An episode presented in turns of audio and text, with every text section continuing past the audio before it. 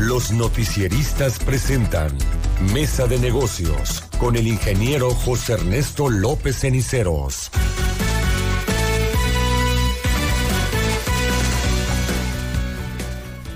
Bueno, saludamos con muchísimo gusto en, esta mañana en Mesa de Negocios al ingeniero eh, José Ernesto López Ciceros. ¿Cómo andamos? Muy buenos días. Buenos días, Luis Alberto. Pues ya estoy viendo que estás en un paradisiaco lugar con una vista excelente y muy, muy, bonita y lo cual, bueno, pues celebro que, que lo, que lo estés haciendo porque es parte de las, de los, de las bondades del, del trabajo que, que tienes, amigo. Sí, un amanecer distinto, una luz eh, muy diferente a la de a la de nuestro estudio de radio y televisión. Exactamente, totalmente. Sí, sí, sí. ¿De qué nos vas a hablar hoy, José Ernesto? Fíjate, Luis Alberto, que el día de hoy vamos a platicar eh, acerca de, una situación que están viviendo las personas eh, en toda nuestra economía relacionada con la alta inflación que está haciendo que su dinero le rinda menos. Y el día de hoy vamos a platicar acerca de seis recomendaciones muy específicas para que las personas y las familias logren logren superar esta situación en este año 2023. Adelante, te escuchamos. Muchísimas gracias. Bueno, amigos, bueno, pues eh, como platicaba ahorita, este 2023 va a ser un año muy retador y sobre todo muy interesante para todas las familias que están viviendo en su economía una alta inflación. Esto se está reflejando en un aumento en los precios, que en la economía subyacente está calculado que es alrededor de un 30%. Eso lo están viendo ustedes día a día al ir al supermercado, cómo los precios están aumentando. Y el gran problema lo cual nos están llevando es que, bueno, pues el dinero que estamos ganando definitivamente cada vez alcanza menos. Y el gran reto y la, la gran cuestión es qué podemos hacer para que el dinero nos alcance, sobre todo porque esto se espera que aumente muchísimo más a partir del segundo semestre de este año. Y pues precisamente cuando pensamos acerca de esta situación, lo primero que se nos viene a la mente es cómo podemos ganar más dinero. Y es una, es una, eh, un razonamiento muy, muy lógico, ¿no? Y hay que pensar en él. Sin embargo, también aunado a eso, tenemos que ver cómo lo podemos hacer para que el dinero que tenemos nos rinda más y podamos ser más eficientes con toda la forma como lo estamos gastando. Y es por eso que a continuación comparto, les comparto seis recomendaciones eh, para que para poder superar con éxito esta situación. Eh. El, primer punto que necesitamos considerar es, número uno, no endeudarse más. Eh, estamos hablando de tener mucho cuidado, ser muy cautelosos con respecto a compras eh, que impliquen un, compromiso a largo plazo que en su momento quizá nos aventamos por la emoción a manejarlo al límite y al tope de nuestra capacidad de, pago en relación a nuestros ingresos y que quizá si en algún momento bajara un poquito el, el nivel de ingresos, pues nos metería en graves problemas. Aunado a eso también, una otra recomendación que le hago es no uses tu tarjeta de crédito para comprar los gastos de tu día a día. Okay, el pagar con tarjeta de crédito eh, la comida, la, electricidad, el agua y todo lo demás, lo único que va a hacer es que tomando en cuenta que estos estas tarjetas tienen ahorita un promedio de interés del 40 al 50, incluso hay tarjetas que llegan al 60%, pues hacen que el pago de estos servicios nos salgan sumamente caros. Y de igual manera, aguantemos la tentación de comprar porque las cosas están a meses sin intereses.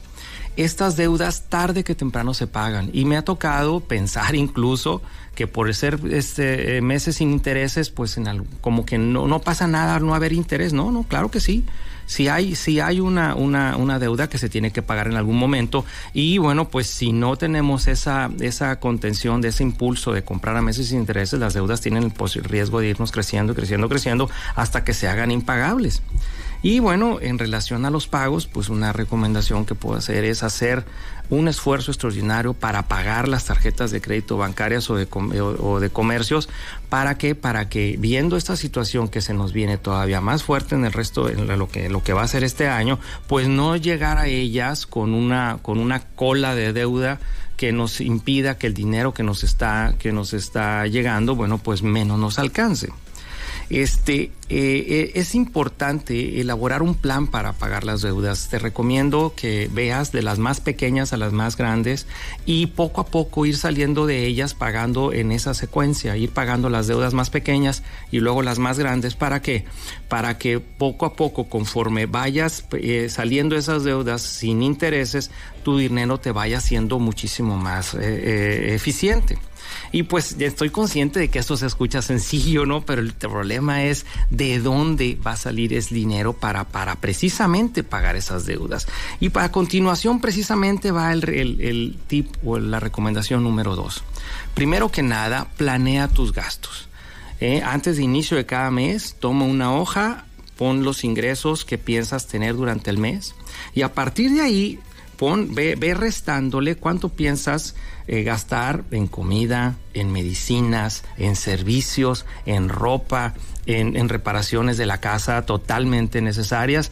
Y a partir de ahí puedas definir lo que vas a destinar a salidas, restaurantes, viajes, cosas que están en ese orden de importancia eh, catalogadas ¿Para qué? Pues para que puedas tener un estimado de cuánto te puedes permitir hacer en cada rubro y aunado a eso también te recomiendo que puedas ir llevando un registro de lo que estás, lo que estás gastando. Hay aplicaciones muy eficientes en las cuales tú en tu teléfono cada vez que vas haciendo un gasto la vas clasificando y al final te puede hacer incluso una gráfica ¿eh? para que puedas ir viendo cuánto gastaste en restaurantes. Yo lo he hecho algunas veces y me asusto ¿eh? al darme cuenta de cómo distribuyo mi gasto. La tercera recomendación es relacionada con tu casa. Lleva tu comida al trabajo. El comer fuera de tu casa es mucho más caro que cocinarte eh, tú mismo lo que la comida y estamos hablando de que comprar una comida muchas veces en la calle te cuesta de tres a cinco veces lo que te cuesta a ti. ¿eh? Y, y antes de salir al supermercado, te recomiendo que hagas una lista de lo que necesitas con toda tranquilidad y toda confianza y eh, te apegues a esa lista para no comprar lo que realmente no tienes programado y que en ese sentido tus compras también tengan un marco donde eh, según el presupuesto que hiciste lo puedas, lo puedas manejar. Ah, en la cuarta recomendación es relacionada con los médicos y las medicinas. Y viene una reflexión muy importante. Enfermarse cuesta muchísimo. ¿Eh? La idea es recomendarte que te cuides preventivamente eh, antes de que te cueste demasiado. ¿eh? Estamos hablando de cuidar tu salud con una alimentación adecuada, que mucha gente ya tenemos idea de cómo es y si no hay que preguntar. Estamos hablando de darnos sueño adecuado, ejercicio y estar haciendo análisis preventivos mínimo cada año ¿eh? para poder estar eh, eh, viendo, vamos a suponer, una caries, pues verla cuando apenas está empezando porque si no, ya para cuando vamos con el dentista para que nos cambie una pieza, pues no les quiero decir lo que cuesta una muela o, un, o una corona, un implante, pues es un golpe tremendo a la economía de una persona y de una familia. Por lo tanto, la parte preventiva es importante puedes comprar medicamentos genéricos y antes de salir a comprarlo, algo lo que puedes hacer es, es cotizar en internet, en tu teléfono, donde el medicamento está más barato y te puedes sorprender de los grandes ahorros que puedes hacer si antes de salir a comprar una medicina o una receta completa, la puedes, la puedes checar tú en tu teléfono y ver dónde lo vas a comprar. Y al terminar un tratamiento, si te sobran medicinas, te recomiendo que las guardes todas en un solo lugar y hagas un inventario para que cuando vuelvas a tener necesidad de utilizar medicinas, puedas saber con qué medicinas ya cuentas y puedas en su momento hacer uso de ellas y bueno, no tengas que hacer compras duplicadas al respecto. Con respecto a la ropa, que es otro gasto importante, te recomiendo que utilices uniforme para tu trabajo. Si tu empresa no te lo da, cómprate uno y, y, manéjate en tu trabajo con un uniforme. Es mucho más barato utilizar prendas de trabajo en tu día a día que usar las prendas que compraste para el fin de semana, utilizarlas en tu día a día con un desgaste mucho más rápido y que a la hora de la hora lo tienes que reponer porque no son prendas destinadas precisamente para ello. Y en ese sentido lo más importante es evitar las compras de impulso. Si te dan ganas de comprar algo que no tenías planeado, te recomiendo que no lo compres ese día, espérate, duerme y al día siguiente en la mañana, si todavía ya de una manera tranquila sigues teniendo esa necesidad, pues bueno, pues ya ya tomarás la decisión, pero con la mente un poco más objetiva y creo que la mayoría de las veces te vas a dar cuenta que esa compra de impulso no era total, totalmente necesaria. Sin embargo, en la sexta recomendación el punto es que no todo es ahorrar, también hay que invertir, Luis Alberto.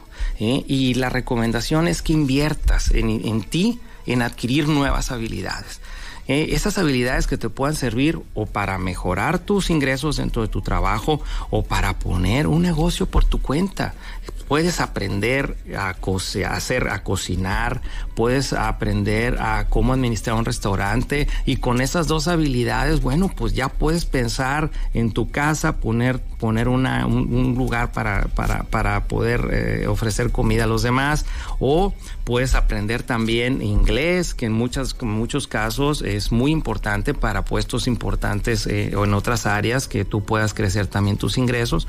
Puedes aprender a reparar carros, a reparar equipos de aire acondicionado, a reparar motores diésel, a reparar cómo manejar una cerrajería. En fin, invierte en, en aprender todo lo necesario que te ayude a tener más ingresos, ya sea porque puedes aspirar un mejor trabajo en tu, un mejor puesto en tu trabajo, o que puedes poner un autoempleo que te ayude a compensar este tema de, de, de la alta inflación. Y la última recomendación que te hago es que inviertas en un seguro de retiro. Eh, eh, en, estos, en estos tiempos los, fondos y los fondos de retiro pues definitivamente están muy limitados en cantidades y proporciones. Y si tú a una edad temprana adquieres un fondo de retiro y vas ahorrando mes a mes mes a mes pequeñas cantidades. La idea es que cuando lleguen los 60, 65 años tengas asegurado un fondo de retiro que quizá no te hagas millonario con él, pero te dé una tranquilidad para que tú sepas que vas a disponer de una cantidad que te pueda ayudar a pasar tu vejez de una manera más adecuada. Recordemos que eh, a fin de cuentas eh, eh, no hay nada peor que ser una carga económica para los demás. ¿Ok? Si estás dispuesto a realizar esto eh, mediante un esfuerzo y disciplina, estoy seguro que este 2023 será un buen año para ti a pesar de todo lo que estamos viviendo en nuestra economía y sobre todo que es muy seguro que termines mucho mejor, por tanto profesional o económicamente, si estás preparado. Y a fin, a fin de cuentas te voy a compartir una anécdota vivida cuando fue eh, una sequía y una helada muy importante, creo que fue alrededor de 2014, donde una persona, un agricultor me decía que definitivamente eh, había tenido esta situación y habló con su gente, le propuso que hicieran todo con el 30% del agua y del dinero.